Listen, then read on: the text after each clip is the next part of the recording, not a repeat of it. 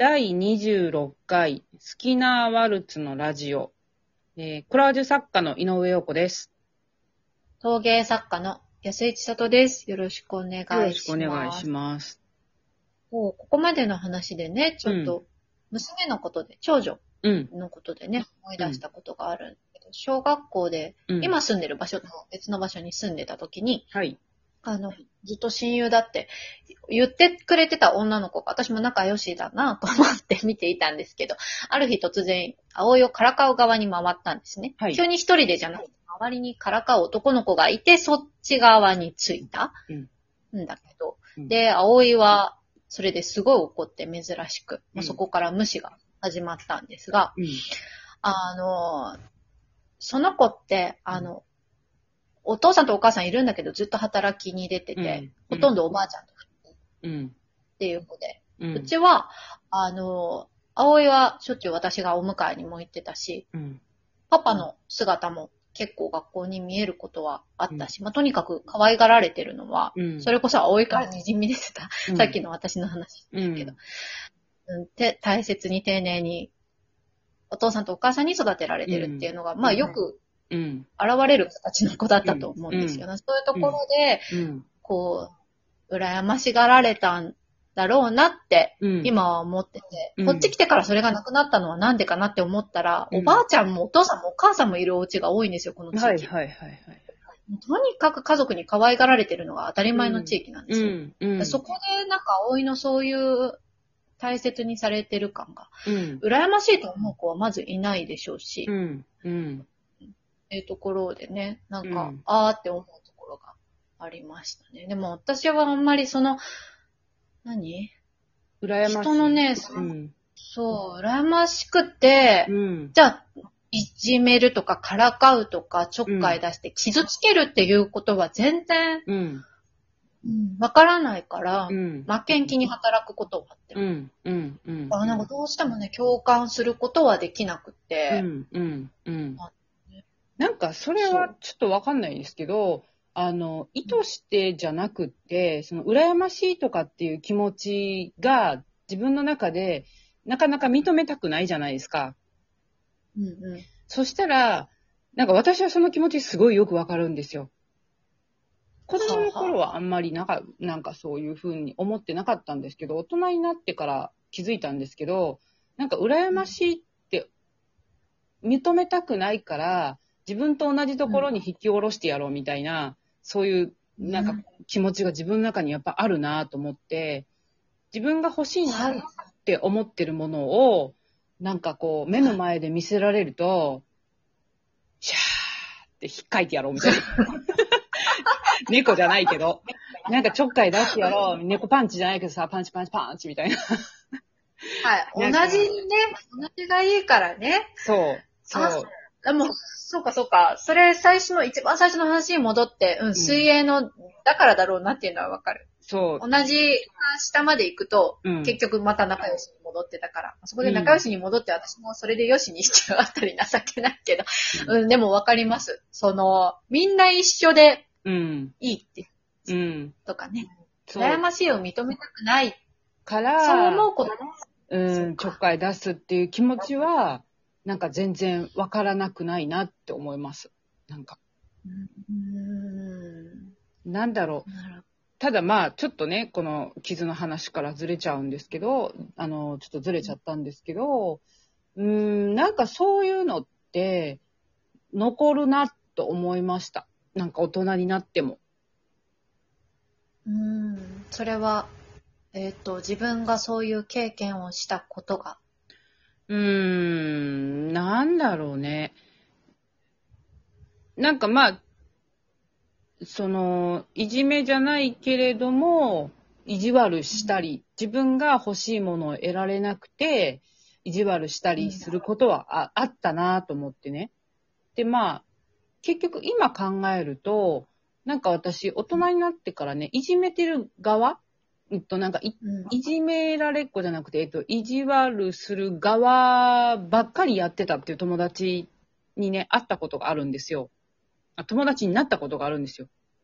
あ、はいはい。で、その友達になってから、あの、いや、私子供の頃結構いじめられっ子だったんだよねっていう告白をしたときに、その友達は、いや、私いつもいじめてたっていうわけ。うん。で、なんかその子の話を聞くと、なんか家が結構家庭が複雑だったっていう話をしてくれて、うん。なんかその鬱憤話だったみたいなことを言ってました。うん。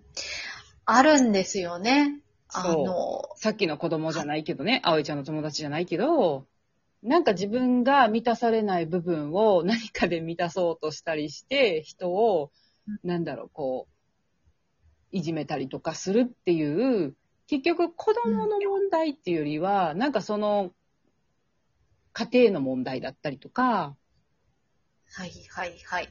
なんか社会の問題かなって私は見ちゃう。いじめっていうものの根本を。ああ、そうね。うん私今ふと思い出したけど、唯一弟はいじめてたかもしれない。いじめてた。仲もいい時はあったんですけど、うん。あの、とりわけ、なんていうのかな。すごくこう、できる子ってわけじゃないんですけど、うん。すごくこう、まあ母から可愛がられてる子で、うん。なんか何かをすれば褒められると多分思い込んでた私には羨ましい存在だった。自分にない、うんそれこそなんていうの、何者でもないうん。自分っていうか、うん。認められている人のようなうん。気がしたのかもしれない。だからちょっとその気持ちは今やっとちょっと分かったかも思い出して。なるほどね。でも、うん、なんかこあう、た仮にそのね、親もそういう抑圧があるんだろうなと思うんですよ。親自身の。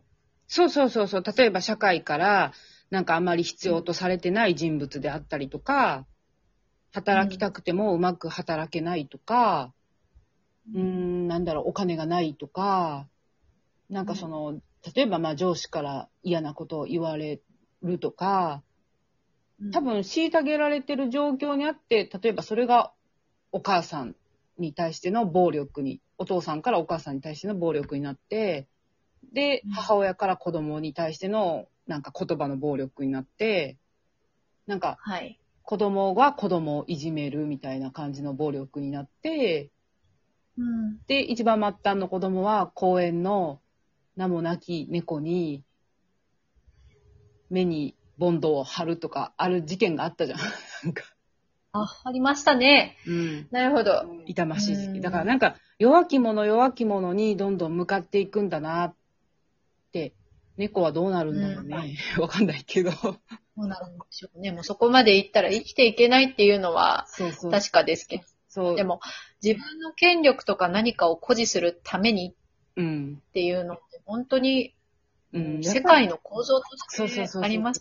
そう、辛いから、なんか、弱いもの弱いものに向かっていってるループなんだろうなっていうふうには思いますね。なんかね、いじめの縮図じゃないけど。あと今思ったけど、弱いものを作るっていうのも意図的にやってるかもしれないですね。うん、そうね。自分より弱いものを作ろうとして上下を作るっていう構図は、なんか、どこにでもあるかな、というふうに思います。うん。うん。まあ、そうか。うん。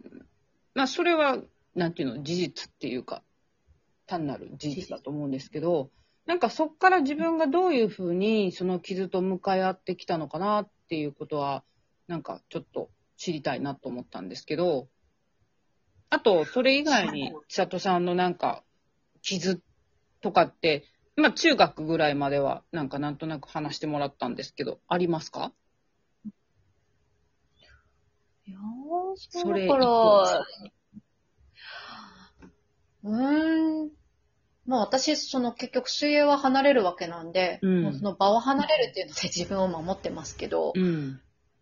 それ以降、だからあんまりこう、仲間とつるむっていうことを意識的にしないようにうん。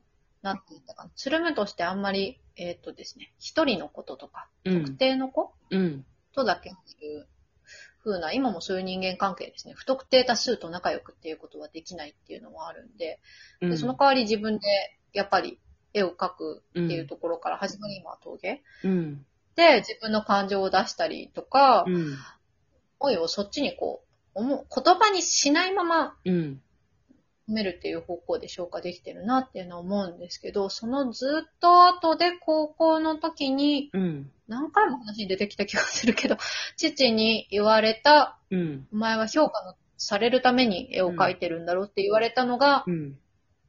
今も結構トラウマとして残ってはうて。